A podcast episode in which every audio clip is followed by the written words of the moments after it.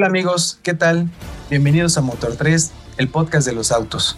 Yo soy Omar Solís. Yo soy Ismael de la Cruz y en este espacio platicaremos acerca de las recomendaciones para un buen manejo de tu auto, ya sea estándar o automático.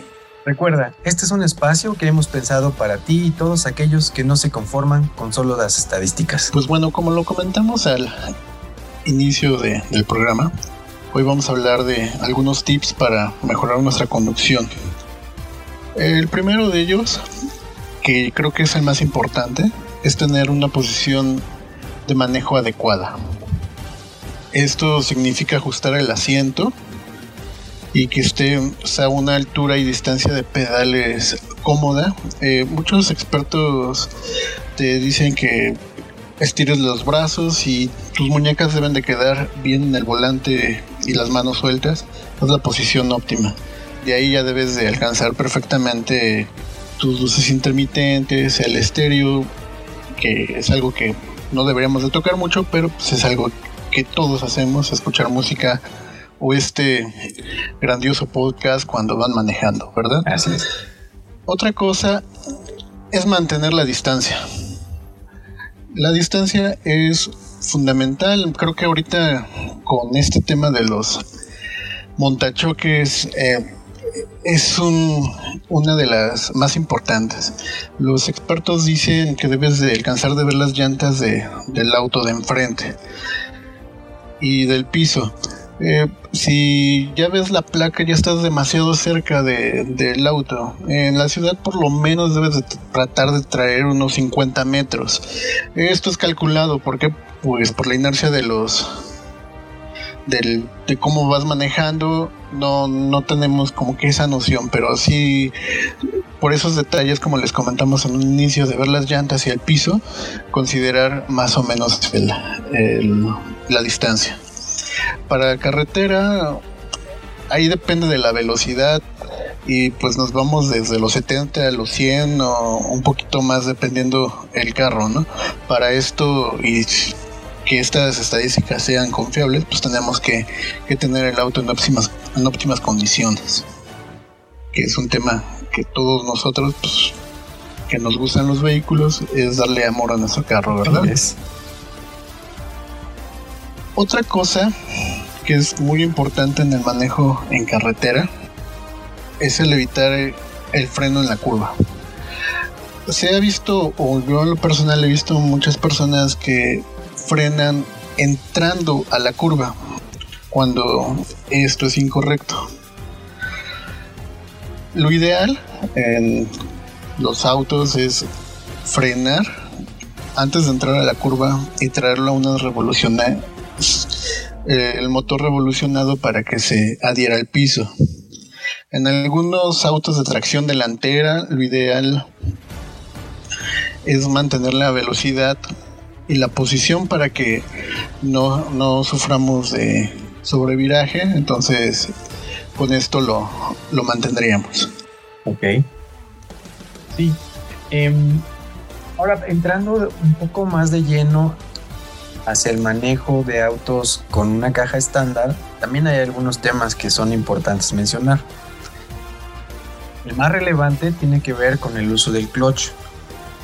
El clutch debería ser usado únicamente cuando se va a meter una relación, cuando necesitamos pasar a neutral por algún motivo.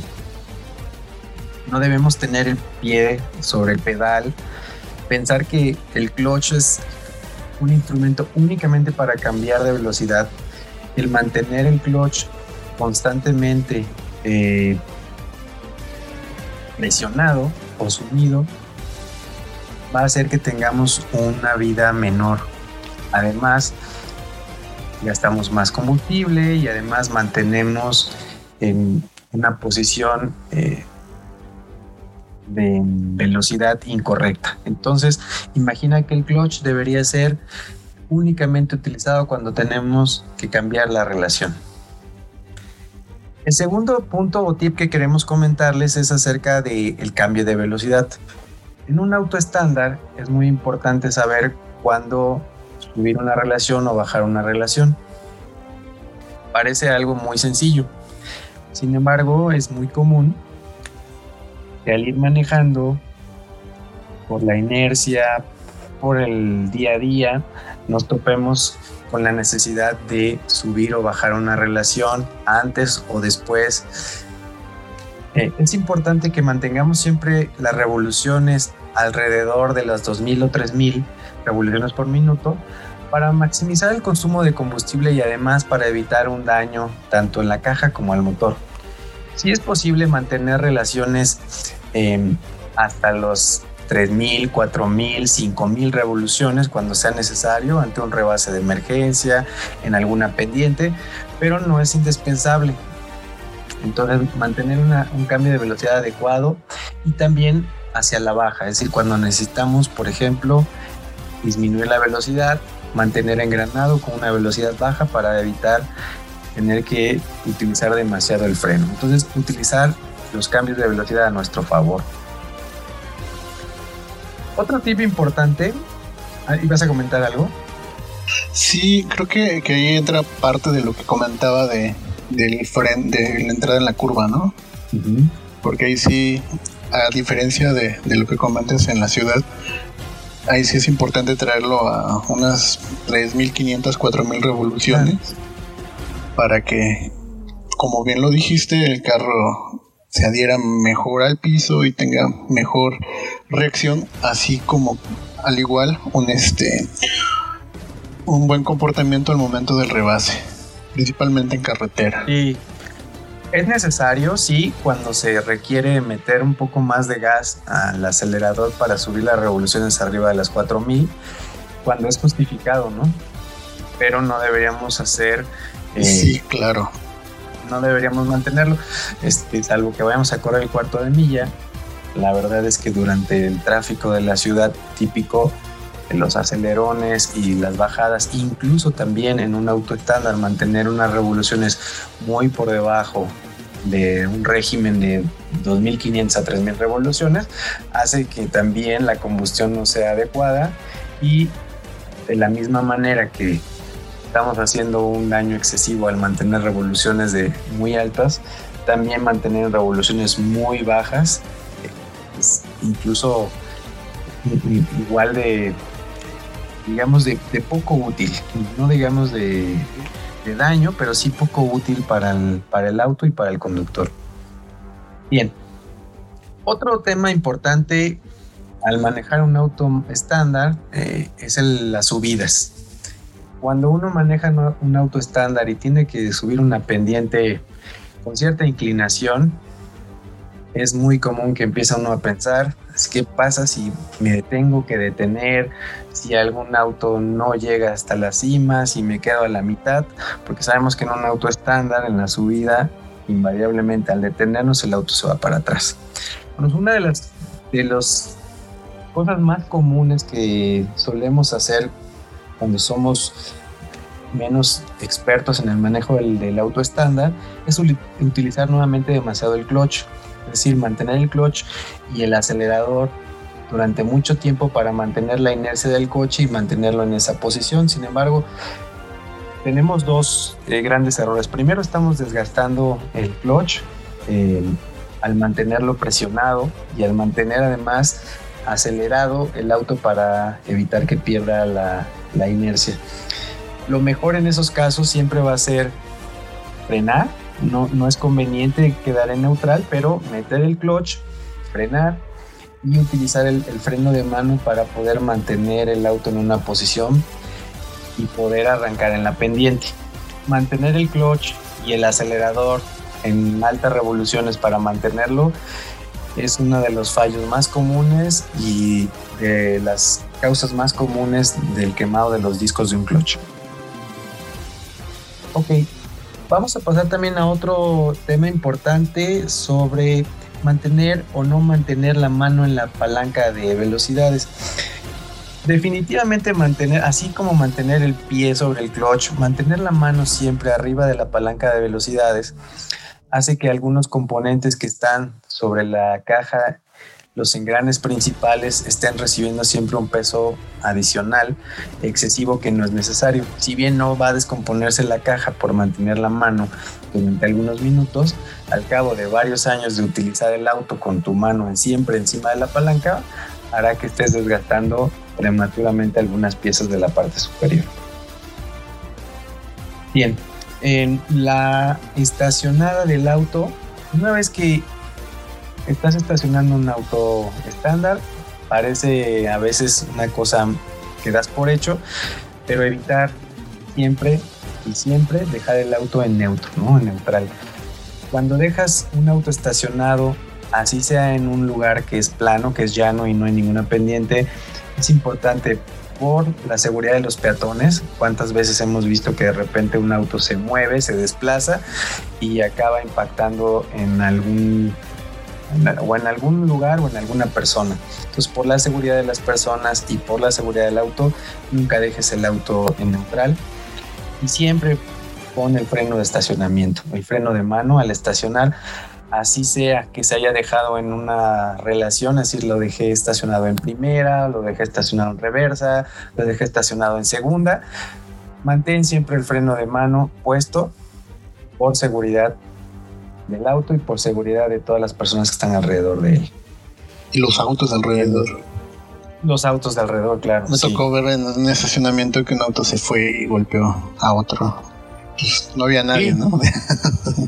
afortunadamente, pero sí te ha tocado ver de repente que a lo mejor pasa un niño o alguien y el auto, pues alguien te lo olvidó. A veces con las prisas te bajas del auto, lo apagas, llegas a poner a veces el freno de mano o a veces se te olvida y se queda neutral el coche y puede haber un desplazamiento incluso con alguien se recarga, empuja el auto, el freno de mano a veces no es tan preciso como pudiera ser el freno pisado con el pedal y el coche se desplaza.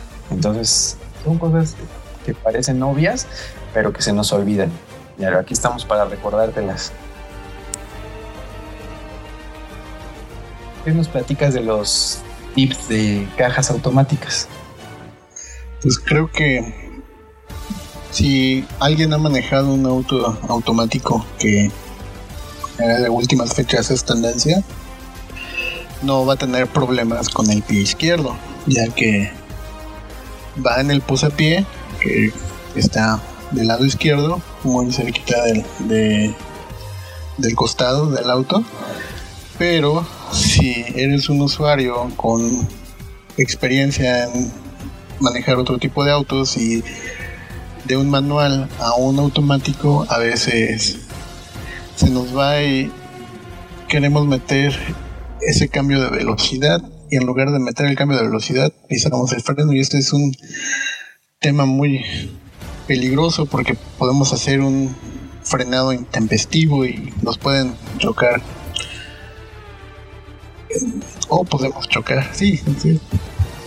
Me acordé de aquel comercial que probablemente para los que son muy jóvenes o muy millennials no se acuerdan, pero Hace ya algunos años hubo una versión del Chevy hecha en México, diseñada en México, quiero decir, y para promocionarla, el comercial decía algo así como manda tu pie izquierdo de vacaciones, porque era una versión que sacaron del Chevy automático, que en ese entonces era prácticamente todos eran manuales, pero salió una versión en automático y me acuerdo que decía manda pie izquierdo de vacaciones. Entonces, haciendo alusión a que efectivamente en un auto automático nunca debes utilizar el pie izquierdo por seguridad y por evitar cualquier tipo de, frenado y, choque eh, por la parte trasera.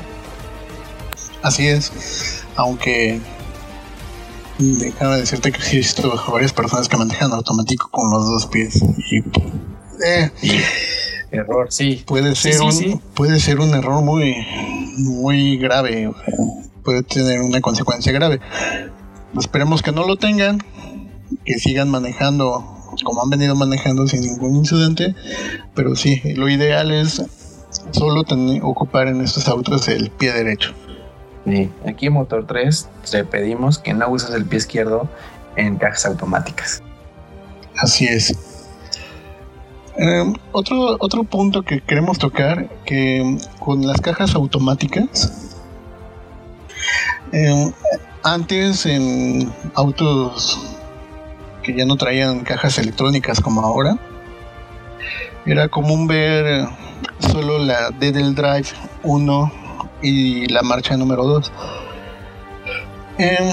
con estos cambios, algunos vehículos ya solo traen eh, drive y no las demás.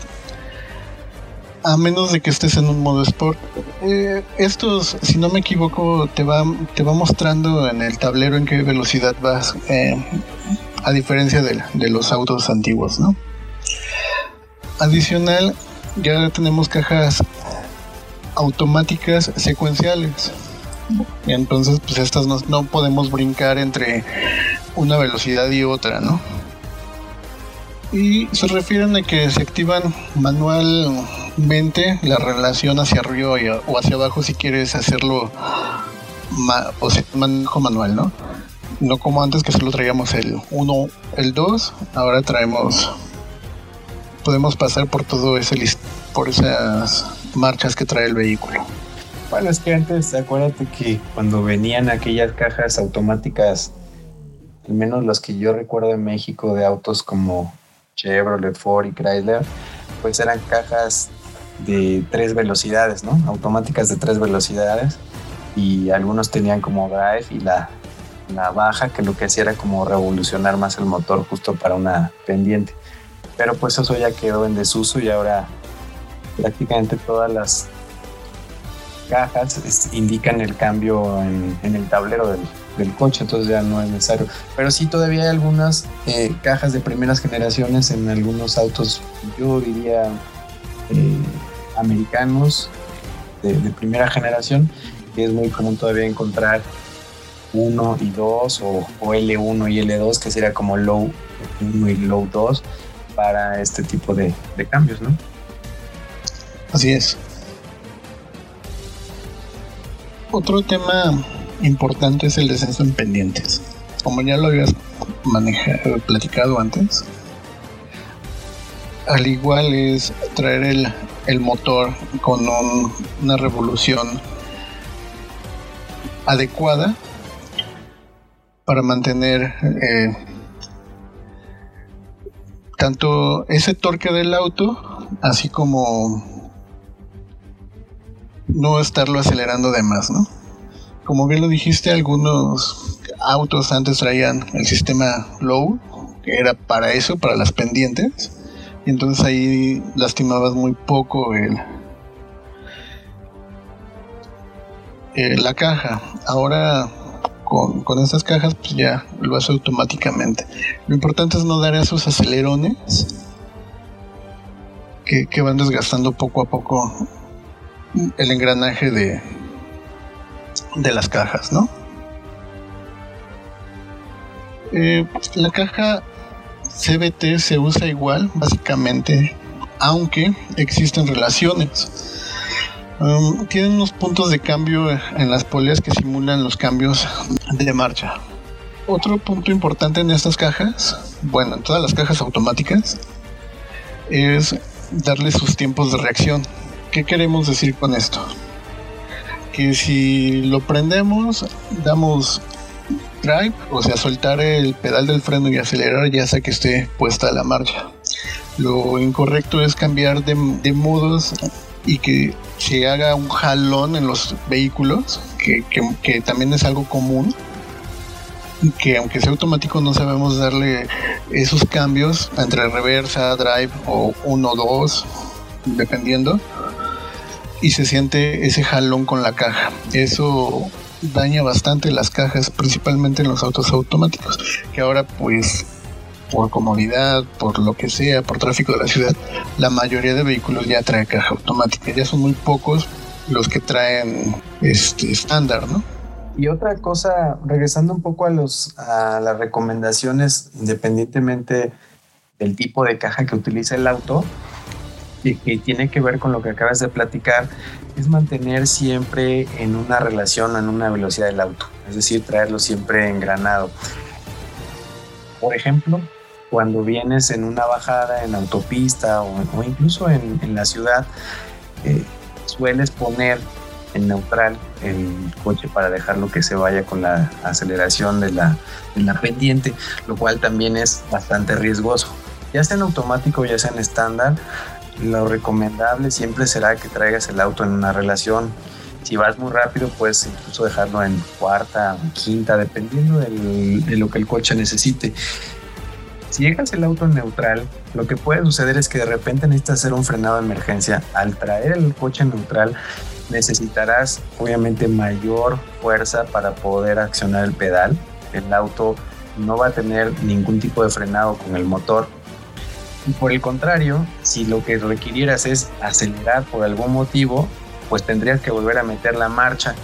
Y nuevamente de lo que hablamos, de andar haciendo los cambios de relación en una caja automática cuando el coche está en marcha, o en un auto estándar haciendo el cambio de velocidad, por ejemplo, si vienes en un neutro y tienes que meter quinta velocidad o cuarta o tercera, sin saber en qué, a qué revolución eh, traes el coche, pues también te causa problema ah, en la caja, pero además la falta de seguridad de que tú necesitas la respuesta del motor en el momento en el que sucede un, un imprevisto. Entonces, recomendación en cualquier tipo de auto, no manejar con la caja en modo neutral, evitarlo en la medida de lo posible. Y finalmente, eh, una recomendación para todos aquellos que han sufrido una lluvia o aguacero eh, estos que inundan la ciudad, ya sea porque fue una lluvia intempestiva o porque nuestro sistema de drenaje no es el adecuado en la ciudad, es cómo reaccionar ante una inundación con el auto. Entonces, hay algunas recomendaciones que queremos hacer. Primero es, si no necesitas cruzar esa zona, hay manera de rodearla, hay manera de tomar un segundo camino, mejor no lo cruces. Muchas veces en una, como si fuera una especie de carrera o, de competencia por ver qué auto sí pasa y quién se queda parado, hay algunos que agarran valor y, pasan por un lugar que no era necesario. Esa es la primera regla. Si no necesitas cruzar, no lo hagas. Ahora, si necesitas cruzar ese pedazo con inundación, hazlo a una velocidad constante y sin parar. Tampoco necesitas agarrar em, un acelerón pero sí lo importante es que mantengas una velocidad constante, rápida, para evitar que hagas un oleaje sobre el, sobre el agua, pero además evitar también que vaya a entrar sobre el tubo de escape. Usualmente eh, sería lo más común en tal caso en, en que el tubo de escape dejara filtrar o dejara pasar agua lo que se terminaría dañando en primera instancia sería el catalizador o el convertidor catalítico, y sería lo menos eh, doloroso. Si el agua definitivamente llega a la mitad del auto, pues estás en riesgo de que el agua llegue a la entrada de aire del motor, lo cual sí podría ser todavía peor. Pero en la mayoría de los casos el agua llegará a la zona del tubo de escape. Si eso sucede, lo mejor es mantener la velocidad constante y, tratar de salir lo antes posible de, de, esa inundación. Si el motor del auto se apaga durante eh, el tramo en el que está inundado, ya no lo prendas para evitar que vayas a tener algún, algún daño. De la misma manera, si te acabas de pasar la zona de inundación y al salir el auto se apaga, no lo enciendas, espera que pase algún tiempo y si tienes la duda de que ha pasado algún tipo de avería, lo mejor es que muevas el auto a través de alguna grúa o algún otro servicio hasta que pase pasen algunas horas para poder diagnosticar. Entonces, la verdad, las, la mayoría de los tips que acabamos de dar probablemente son muy comunes, pero son algunas de las causas que con mayor frecuencia acaban siendo algún daño en cualquier tipo de auto, ya sea en, la caja de cambios, ya sea en el motor, ya sea en alguno de los componentes. Son tips bastante básicos, pero que queremos reforzar nuevamente en esta ocasión para todos ustedes que nos están escuchando. Y además no también este, son para eh, salvaguardar nuestras propias vidas, ¿no? Porque a veces eh, nos enfocamos en el auto, pero eh, también va nuestra vida de por medio en algunas ocasiones, ¿no? Y a veces por cosas tan simples podemos tener algo más grande. Entonces, como bien lo comentabas, ¿no?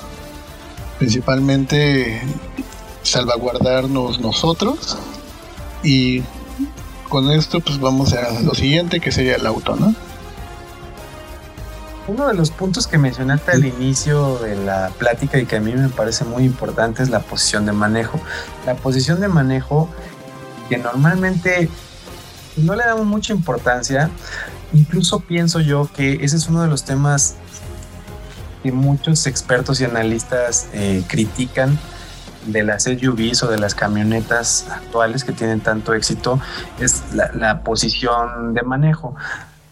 Esto quiere decir que como la camioneta tiene una posición más como de un asiento o de silla convencional, te olvidas probablemente de mantener una postura en la que vayas sí erguido, pero que tus pies lleven la, la distancia adecuada sin estar estirados, una flexión cómoda, lo mismo que los brazos, porque tiene dos, dos motivos. El primero, que tú llevas probablemente, si no solo tu vida, llevas la de alguien más. Eso quiere decir que va a ser más relajado y más cómodo tu viaje, lo cual se traducirá en, mayor seguridad. Pero en el supuesto de que hubiera algún choque frontal, sobre todo, aunque pueda ser lateral, pero en un choque frontal, cuando llevas los pies completamente estirados o completamente en una posición de 90 grados, las probabilidades de dañarte eh, la parte de la rodilla, las partes bajas y una fractura de brazos es mayor. Entonces, te recomienda siempre que mantengas una postura alejada, sin que vayas completamente estirado, con los brazos en una posición cómoda, lo mismo que las piernas. Para sin tensión. Claro, para eso están todos los ajustes del asiento, de altura, de profundidad del volante. Em, usémoslos. Ese es el gran tema. Ahora, eh, cuando un auto se comparte con otros miembros de la familia, es muy común que lo dejes en una posición muy similar. Lo único que haces es o hacer el asiento para adelante o hacer el asiento para atrás y volver a tomarte unos minutos para acomodarlo en tu posición de manejo. Son de las pequeñas cosas que hacen la diferencia, tanto para hacer un, manejo preventivo y además para poder salir ileso en un, en un, choque frontal o en un choque eh, en, ciudad sobre todo.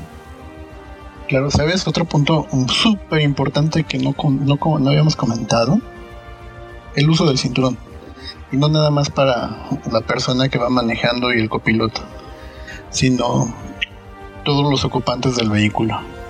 ¿Por qué? Porque habitualmente en algún choque, si es fuerte, eh, todas las cosas sueltas o hasta incluyendo personas u objetos se convierten en un proyectil y muchas veces tal vez no te no te no es el impacto con el volante o con algo, sino que muchas veces entre las cabezas chocan y eso ha generado hasta muertes, ¿no?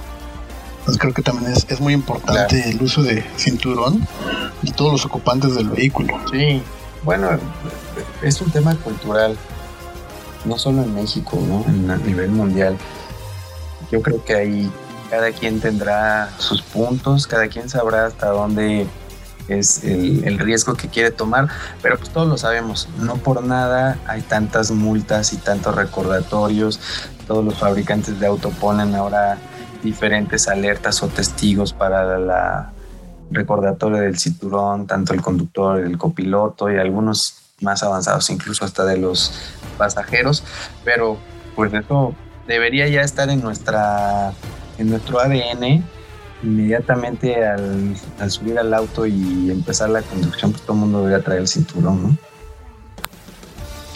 Sí, claro, eh, pero eh, este se, me vino a la cabeza porque es prácticamente lo de la posición de manejo adecuada. Porque eh, es algo que igual al momento de que tenemos que tomar un auto, esa es una de las de lo básico que tenemos que tener, la posición de manejo. Sí, tus espejos, el espejo retrovisor, los espejos laterales, acomodar tu asiento en una posición, suena a lo mejor algo aburrido, sobre todo para las personas que comúnmente lo hacen, digo, no estamos hablando de un auto utilitario o de un auto que que se usa probablemente el 100% del tiempo por una misma persona. Hablemos de un auto de reparto, qué sé yo. Pero, pero cuando compartes un auto con alguien más o cuando alguien este, tiene que por algún motivo tomar un auto que no ha manejado, lo primero que tienes que hacer es ubicarte en la posición de manejo de ese auto. Si no lo haces, las probabilidades de que el auto se te apague, de que tengas algún deslizamiento, de que el, pedal no llegue o, quede muy corto, son muy altas. Y normalmente no prestamos atención a eso porque pensamos que ya lo sabemos y se nos olvida, ¿no? Sí, así es. Pues queridos amigos, esperamos que esta información haya sido de mucha utilidad para ustedes. Con esto llegamos al final de este episodio. Como siempre, les agradecemos mucho su tiempo. Recuerda que subimos un nuevo episodio de Motor 3 cada 15 días. No olviden dejarnos sus comentarios en Instagram. Nos encuentran como Motor 3. Eh, también nos encuentran en Facebook. Así es. Y por favor, Estamos disponibles ya en todas las plataformas de podcast. Si ustedes son de aquellos que tienen un iPhone en sus manos, pueden eh, buscarnos en Apple Podcast. Estamos en Spotify y en Google Podcast y en cualquier plataforma que utilices nos encuentras como Motor 3. Así que muchas gracias y hasta la próxima. Hasta la próxima.